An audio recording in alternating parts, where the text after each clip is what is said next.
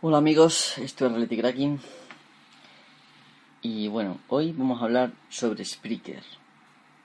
Será un podcast corto porque bueno, ya esta semana he tenido ya dos y creo que es mucho podcast. Pero hoy he estado pensando sobre Spreaker y he pensado que dadas la, vamos, dada la información que ya tenemos sobre ellos a través de entrevistas que han hecho personas como Anita Poppy u otras que prefiero no nombrar, em, pues me parece que Spreaker está dando información falsa.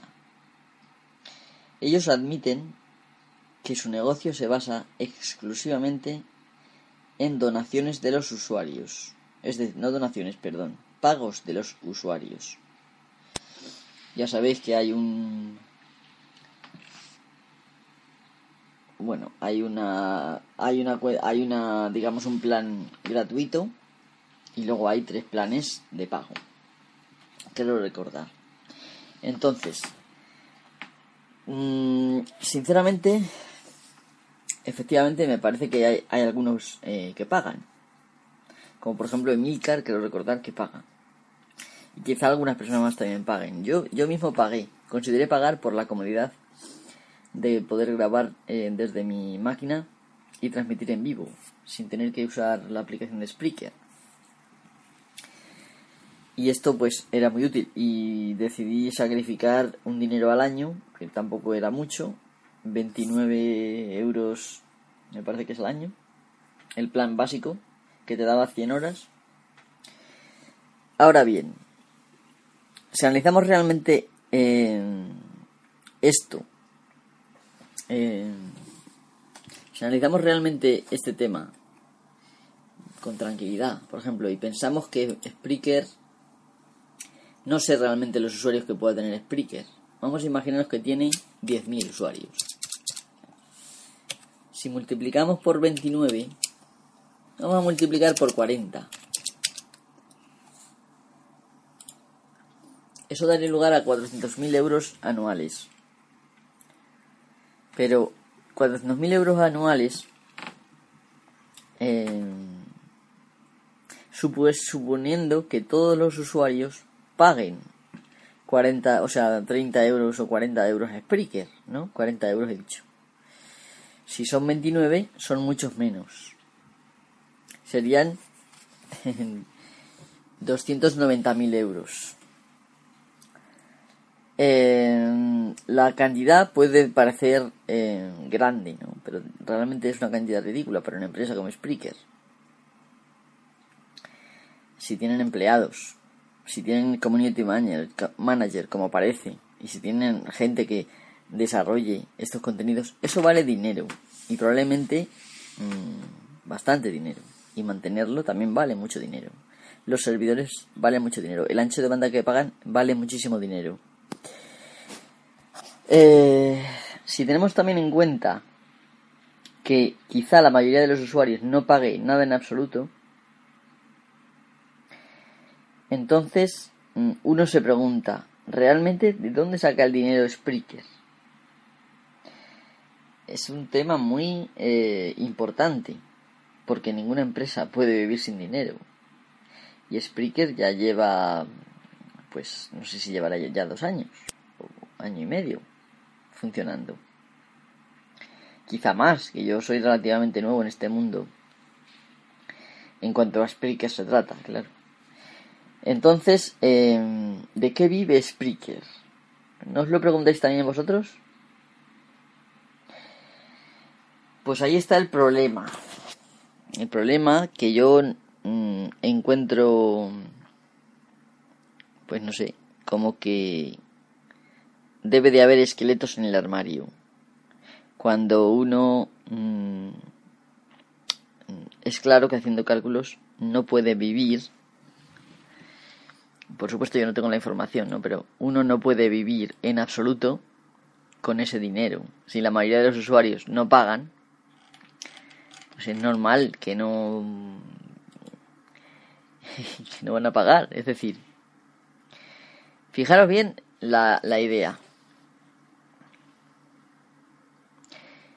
Em, tienen, eh, por un lado, el owner, tal, la mayoría de los usuarios deben de ser libres. Por otro lado, tienen el on-air talento, o sea, talento en el aire, más o menos. O al aire, mejor dicho. Luego está el broadcaster. El talento al aire, como dicho, vale 25 euros año. El broadcaster vale 14,99 mes. Desde luego, si uno tiene que pagar 14,99 mes, será porque le vaya a sacar algo de dinero. O que realmente le dé sobre el dinero y, y paga por esto. Eh, en la friolera de 149 euros al año. Yo ya tengo un servidor, un hosting, donde tengo mi página web y mi dominio y yo ya pago un dinero al año, ciento y pico euros. Si tuviera que pagar otro dinero sin ganar nada, ni con la web ni con esto, pues obviamente que ruina, ¿no? Luego tenemos otra categoría que es Anchorman, que son los que pagan 39,99 al año, perdón, perdón, al mes. O lo que es lo mismo, 400 euros al año, más o menos. Y luego tienes los Station, que mm, pagan 99,99, es decir, 100 euros al mes, es decir, unos 1000 euros al año. Se ahorran, parece ser, en todas estas cuentas dos meses, así que solo se pagan como 10 meses, ¿no? Eh, el que yo mencione ahora las horas o las características que te dan no tiene, no tiene importancia. No tiene importancia. Eh, pero, ¿cuántos pensáis que tienen contratado, por ejemplo, el Station? Y pagar mil euros al año, de repente, de verdad, tanta gente le paga mil euros al año como para que la empresa se mantenga? Yo sinceramente no lo creo. Creo que, por ejemplo, la mayoría de, podcasters que yo conozco, como no ganaban nada, y, y prácticamente igual que yo, como no ganan nada, pues prácticamente nadie tiene ninguna cuenta de pago. Entonces es una cuenta gratis. Y aquí pone que lo será siempre, o sea que no van a obligar a pagar de repente a la gente. La pega está que te dan 100 horas, 10 horas, perdón, 10 horas te dan. Y claro, tienes que ir borrando tus mm, audios si no quieres que pagar más, claro. Llega un momento que no podrás subir audios. Entonces, sinceramente, habiendo analizado que aquí en el podcast, eh, digamos la podcast esfera española, nadie o prácticamente nadie mm, vive de ello y no se gana dinero. Eh, cuanto más es que quizá te dejen probar equipos durante un tiempo, o incluso alguna vez te regalan alguno, eh, eso son los más importantes que se pueden contar pues casi con los dedos de la, de la mano, ¿no? Em, ¿Cómo va a pagar la gente tantísimo dinero? Obviamente, Spreaker quizá confíe en que esto cambie, pero tal y como están las cosas, no parece que vaya a cambiar de momento, ¿no? Aunque bueno, cada vez parece ser que todo se, se va haciendo mm, de pago, ¿no? Pero aún así, por ejemplo, mm, no sé si iTunes tiene formas de comprar un podcast. Quizá en Estados Unidos sí. Aquí en España, bueno, yo lo desconozco, desde luego. Pero bueno, lo más preocupante y lo que vengo a contar mayormente es que Spreaker, o sea, mm, mm, realmente por lo menos ahora mismo no puede vivir exclusivamente de lo que pagan sus clientes. Como, tal como Tony Amafeo, su community manager afirma mm, de esa manera tan tajante ¿no? en sus en las entrevistas que yo he visto ¿no? o escuchado. Entonces, mm, ¿de qué viven entonces? han conseguido dinero para mm, mantenerse mientras que esto para una empresa es complicado porque hay muchísimos gastos. Entonces realmente de algo tienen que vivir. Quizás sí le llega un, dinero para ir tirando de los clientes. No sé, muy poquito dinero. No creo que facturen mucho. eh, a lo mejor le vale para pagar parte de los servicios mm, anchos de banda requeridos para este tema, porque teneros en cuenta que son muchísima gente subiendo audios y muchísima gente descargando audios todos los días, a todas horas. Esto hace falta un ancho de banda y una potencia de mm, procesamiento en los servidores importante, ¿no? Em, entonces, ¿cómo pagan esto?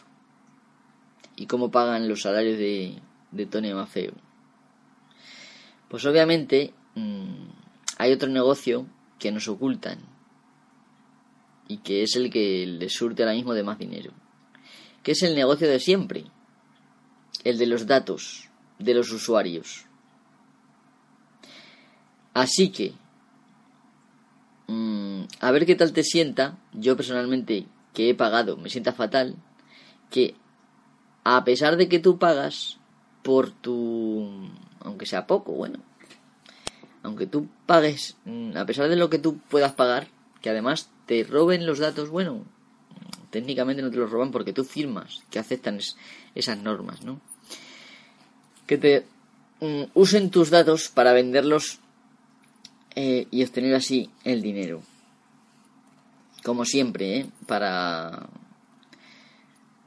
mejorar, digamos, la publicidad que te que te ponen. Y también, pues, para. Para. Hombre, ellos, ellos en principio lo pueden negar, ¿no? Pero, evidentemente. Mm,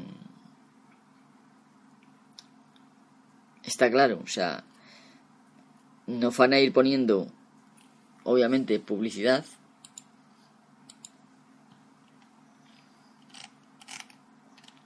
Y esta publicidad, pues eh, va a ir variando según lo que según nuestros datos o sea que eh, Spreaker al fin y al cabo está haciendo lo mismo que Google lo mismo que Facebook solo que de una forma mm, digamos más eh, más lenta no el tema de que siempre haya un, una en, la pantalla principal digamos eh, de una vez que te entras a tus entras con tu usuario aparezca siempre arriba a la derecha un completo tu perfil con un porcentaje de lo que tienes rellenado digamos y deja que tus amigos te encuentren comparte tu experiencia también quieren que te que mm, vincules tu cuenta de Facebook y tu cuenta de Twitter eh, todo eso ¿por qué? porque si tú vinculas tu cuenta de Facebook automáticamente les das acceso, porque eso es una aplicación. Eh, está claro que eso se comporta como una aplicación en Facebook. Tienen automáticamente acceso a todos los datos que tú tengas publicados en tu cuenta de Facebook. Por lo tanto, le estás dando de repente acceso a todos esos datos de golpe, sin que ellos tengan que haber trabajado prácticamente nada. Y en Twitter más de lo mismo. Les das acceso a leer mm, y también a escribir eh, en tu Twitter. Obviamente escribir cuando eh, publiques un audio, pues para que lo pongan, ¿no? Pero quién sabe si en el futuro no, a través de tu cuenta no pongan publicidad, igual que hacen otros, otras compañías que apestan. No digo que Spreaker apeste porque no tenemos suficiente fundamento, pero obviamente el que te aparezca un completo perfil ahí, con un 10% más a la mera mismo, o un 50% en algunos casos, que te anime a seguir metiendo datos y que te vayan pidiendo cuantos más datos mejor que compartas, tus gustos, tu biografía, tu tal, tu cual, que cuando ya has metido eso te vuelvan a sacar otro, otro apartadito eh, para no, digamos, desalentarte, en lugar de mostrarte todo el, perfil que ellos tienen preparado para que tú rellenes de golpe, te lo van mostrando por paginitas y tienes que ir metiendo los datos y link y clan. Entonces, eh, sinceramente, tener eh, la cuenta gratis no merece ni la pena. Y, cualquiera de las cuentas que elijáis, mm, tanto la... no hay ninguna ilimitada, es decir, tanto la primera de 100 horas, pues al final se, acaban. Sí, son muchas horas, pero al final se acaban. Y tienes que quitar tus audios de ahí. Y, y al final estás dependiendo de una compañía que te está robando los datos. Y bueno, eh, legalmente no es, no es robar, porque tú has dado tu consentimiento para que usen tus datos y lo compartan con empresas de terceros. Hace un momento he estado leyendo las normas de privacidad y bueno, pues efectivamente no me he encontrado nada muy distinto de si leyera las normas de privacidad de Google o de Facebook. Em, así que, bueno, ya no quiero entreteneros más, que llevo ya 15 minutos hablando y ya he expresado lo que tenía que expresar. Por último, decir, pues que Spreaker, mm, por lo menos, ya que hacen esto, y que lo ponen en, su, en sus normas de privacidad y en sus términos de uso, pues que no mientan. Señorita Tonia Mafeo, sin, nada, tener, sin tener nada personal contra usted, no mienta. Hable claro. Porque hoy en día es una cosa que además muchos jóvenes van a admitir tranquilamente. No pasa nada, si esto lo hace todo el mundo, ¿por qué no lo va a hacer Spreaker? Que use nuestros datos. en lo que a mí respecta, mm, no lo veo no lo veo de recibo.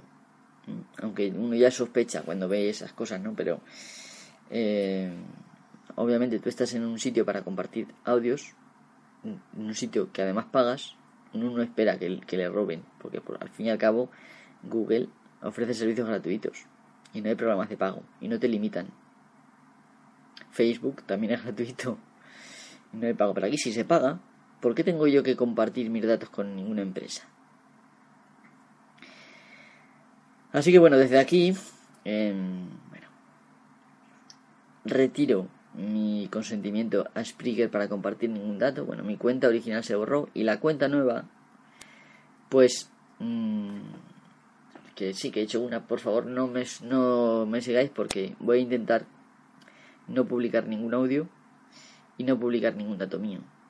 Así que... Eh, no hace falta que sigáis esa cuenta ni me busquéis en Spreaker porque no, no estoy. De momento estoy en mi propio servidor y es lo que aconsejo a todo el mundo, no es nada difícil. Como he dicho muchas veces, el podcasting solo requiere audios en un formato tipo MP3, OGG o el que os, apetezca, mayormente que sea comprimido para que no ocupe mucho, y eh, generar un, un archivo XML Mm, con lo que es el feed RSS. La generación de ese archivo se puede encontrar software que metiéndole unos campos mm, te actualice el archivo o incluso se puede hacer a mano con un poco de paciencia. Si sabéis HTML pues no es difícil. Eh, hacer uno sencillo, porque bueno, obviamente si te pones a meter todo lo que meten hoy en día, pues se hace complicado, ¿no? Pero tampoco es tan difícil. Y aparte hay software, porque, porque, como por ejemplo Podcast Generator, aunque aún está un poco verde, hay que decirlo, eh, te permiten subir, te lo instalas en tu servidor, es, es, software libre, te lo instalas en tu servidor donde tienes tu página web eh, y puedes, mm, sin necesitar base de datos ni nada, una configuración realmente sencilla, se puede subir directamente a una carpeta por FTP y instalarlo de la forma que dice en, su página, que está en SourceForge, buscad, perdón, buscad podcast generator, ¿vale? Ahí eh, es un sistema muy sencillo que permite subir audios y eso automáticamente va generando el feed que podéis luego subir a iBox si queréis y, y bueno por ahora la versión que genera da problemas en, en iTunes, pero podéis subirlo a iBox y de iBox eh, subir el feed de iBox a, iTunes, que es lo que he hecho yo y es lo que me ha funcionado por ahora. De forma que a través de iBox pues podéis tener eh, vuestros audios y eventualmente si veis que vuestro servidor no da de sí porque el ancho de banda se, lo chupa, yo en mi caso tengo un ancho de banda ilimitado también, pues os podéis mm, volver a subir los audios a iVoox. Sí, yo sé que Spreaker es muy cómodo porque puedes subir los audios eh, de una manera muy sencilla y luego no tienes que hacer nada. Simplemente terminas de hablar y cierras y ya está subido. Pero, eh, ya lo digo, uno puede sacrificar, digamos, cosas Pero la intimidad de tus propios datos mm, es una cosa que las empresas deberían, a las que se los entregamos, deberían de cuidarlos como un tesoro y no usarlos para ganar dinero. Creo que hay otras formas de hacer negocio y que ya está bien de que nuestros datos sirvan como negocio. Señores de Spreaker, yo soy un cliente, no soy un producto. Así que ya está bien de tocarme los cojones.